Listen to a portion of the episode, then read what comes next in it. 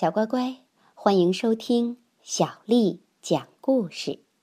今天，小丽阿姨讲给你听的故事名字叫《都是放屁惹的祸》。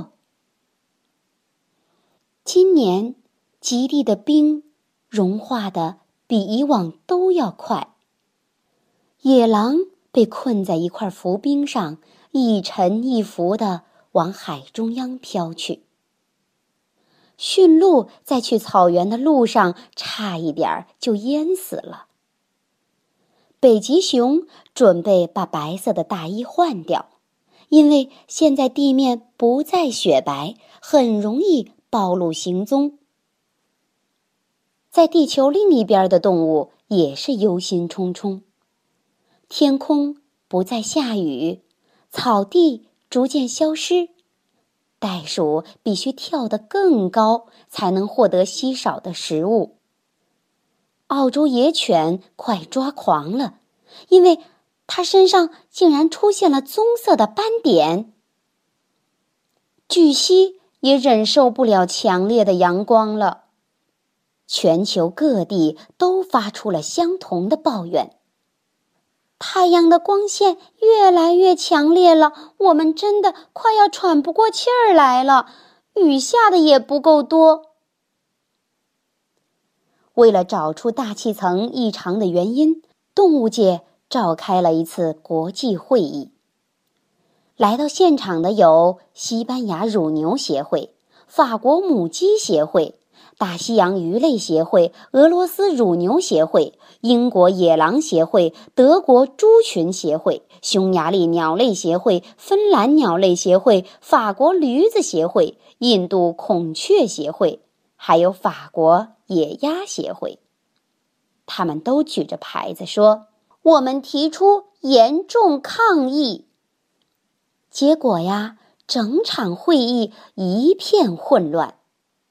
动物代表七嘴八舌地发表意见，有的大声叫，有的小声吼，有的呼噜叫，有的哞哞喊，有的咩咩叫，有的喔喔啼，有的咯咯叫，有的汪汪吠，有的呜呜叫，有的咕咕吵。大家唯一同意的一件事儿，就是必须先找出问题，才能解决它。于是，海豚被派到世界各地打探消息。从黄河到亚马逊河，从北冰洋到太平洋，从旺加西海峡到直布罗陀海峡，从阿拉斯加湾到阿卡巴湾，从阿拉伯海到塔斯曼海，海豚来回穿梭的收集资讯。后来，动物们一一分析，结果发现一个意想不到的事实：地球发烧了，这是真的，而且是放屁惹的祸。啊，太不可思议了！没想到牛放的屁是导致全球变暖的原因之一。从北到南，从东到西，每个地方。都有牛在放屁。它们用尽一生的时间吃草、反刍和放屁，造成了地球巨大的改变，扰乱了大气层和气候变化。事态严重啊！各种动物再度聚集起来，大家七嘴八舌的讨论着。有的动物建议把地球上的牛全部消灭掉。但食肉动物全部反对，它们最爱吃香嫩多汁的带骨牛排了。食肉动物建议，所有的牛两天吃一次草，减少放屁量。但这并不能解决根本的问题。刺尾鱼有一个点子，切掉牛的一两个胃，因为牛的胃太多了。这样啊，让反刍的次数减少，放屁量就降低了。大伙儿继续讨论。那如果请牛改变饮食习惯呢？让它们改吃不会放屁的食物，就能还给我们清新的空气。嗯，改变它们的遗传基因，把它们变得又矮又小。矮小的牛放的屁一定很少。但是这些想法呀，没有一个可行，因为牛在印度被视为圣兽，备受尊崇，根本就动不了它们一根汗毛。欧洲那些肥嘟嘟的牛也不可能同意放弃美味的饲料。你去逮一头美国牛看看，它们可都是受过牛仔训练的。动物们苦恼极了。如果牛再不停止放屁，不出几年，大家全都会从地球上消失。牛也感到很抱歉，他们不知如何。改变这个悲惨的结局。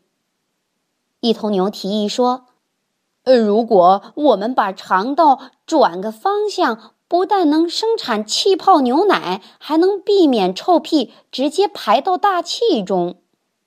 但这并不是好方法，因为那些气体呀，迟早还是会排出去的。”这时，一只鼠海豚紧张地说。嗯，想要解决这个问题，就必须让牛继续放屁才行。其他的动物都十分惊讶，并且嘲笑他：“这是什么蠢想法啊！”聪明的鼠海豚继续说：“我们把牛的屁收集起来，就可以在冰原上开一家制冰厂，利用牛的屁来生产冰块，就跟冰箱一样。”大家开始交头接耳的说：“哎，这听起来是个好主意呀！我们应该把牛的屁收集起来。如果我们阻止不了牛放屁，不妨好好的利用它呀。”接着，四周响起了如雷的掌声。鼠海豚是对的，这是唯一的办法。大家都叫起来。散会之后，动物代表满怀希望，试着说服牛装上催化管，好利用牛屁来制冰。经过多年的努力，牛终于答应了。动物们开始兴建制冰厂。不过，就像所有的发明一样，要花很多年才能运转。最后，在启用典礼上。动物们兴奋地互相恭贺，问题终于解决了。不过，这实在太花时间了，冰恐怕已经全部融化了。所以呀，现在该是我们采取补救行动的时候了。我们一定能阻止地球被洪水淹没。小乖乖，除了牛放屁呀，我们人类过度的开发和使用资源，也成为地球的温度不断上升的原因。如果我们不阻止地球的温度继续上升，那么很多年之后啊，也许一些岛国就会被海水淹没了，而很多的动物也无法继续在地球上生存下去。所以呢，我们要携起手来保护环境。那么。怎么保护环境呢？比如我们在生活中啊，可以少开空调，不要浪费纸张，包括出门的时候啊，少开汽车，多采用公共交通，都是保护环境的好方法。相信你也一定能做得到。好啦，今天的故事讲完啦。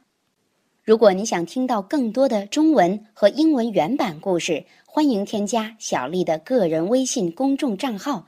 爱读童书妈妈小丽。接下来又到了咱们读诗的时间了。今天我读给你听的诗名字叫《村居》，作者高鼎。草长莺飞二月天，拂堤杨柳醉春烟。儿童散学。归来早，忙趁东风放纸鸢。草长莺飞二月天。拂堤杨柳醉春烟。儿童散学归来早，忙趁东风放纸鸢。草长莺飞二月天。拂堤杨柳醉春烟。儿童散学归来早，忙趁东风放纸鸢。晚安。